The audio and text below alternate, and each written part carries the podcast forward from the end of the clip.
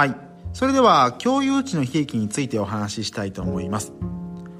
共有値の悲劇というのは、メンバー全員が協調的な行動をとっていれば、みんなにとって恩恵がもたらされる、そういう状況だったにもかかわらずですね、各自が合理的な判断のもとに個別に行動した結果、みんなにとっては好ましくない結果がもたらされてしまうという現象のことを言います。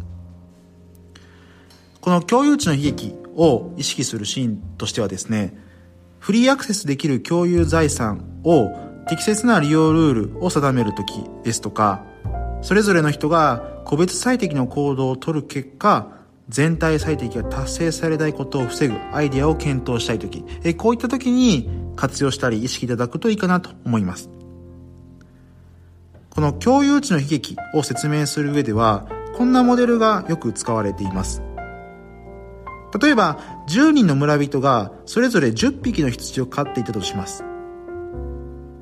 ちょうど100頭分の餌を賄える牧草地もあるとします。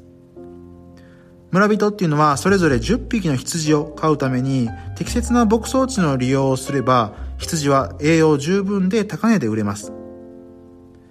結果として村人全員が恩恵を受けることができるということになります。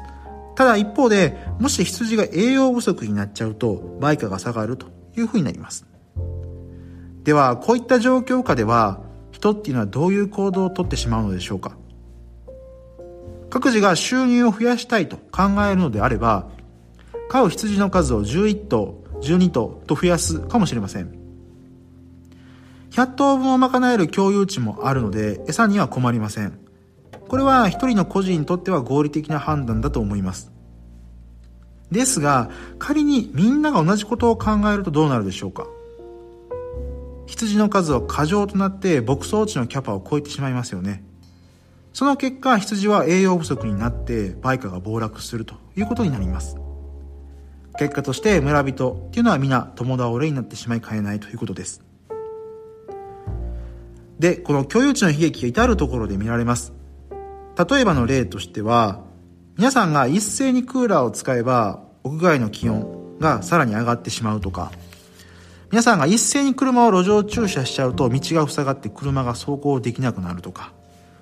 皆さんが一斉に Wi-Fi をアクセスすると、スピードが落ちてしまって通信できなくなってしまうとか、こういった事例が挙げられます。共有値の悲劇っていうのは一人一人の無自覚ですとか、自分だけ真面目にやっていて損をしてはつまらないといったエゴとか、あるいは全体に対する自分の影響度の小ささっていうところに基づいて起こる側面が大きいので、自分で努力して解消するのは結構難しかったりします。共有値の悲劇のタイプによって、まあ、有効な対策は異なってきますが、一般的には、その場に参加できる対象者っていうものを限定したりとか、好ましくない行動をとる参加者には、まあ、一定の罰則を設けるとかっていうところがよくやられていたりします。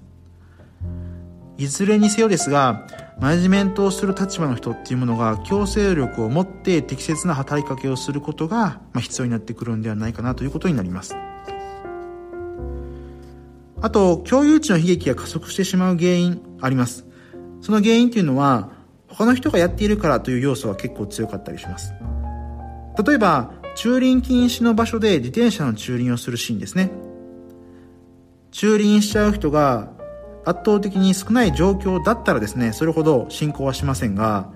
ある程度までそれをする人が増えちゃうと、自分もやって大丈夫だというふうにどんどんその駐輪する数が増えていってしまいます。企業とか組織ではですね、こういった好ましくない傾向っていうものは早め早めに対策することが大事だということですね。はい。ということで、今回は共有値の悲劇というものについてお話ししてみました。ぜひ職場の組織とかチームっていうものの全体最適を考えるときに意識してみていただけるといいかなというふうに思います。では、今回はここまでとしたいと思います。また次回もご期待ください。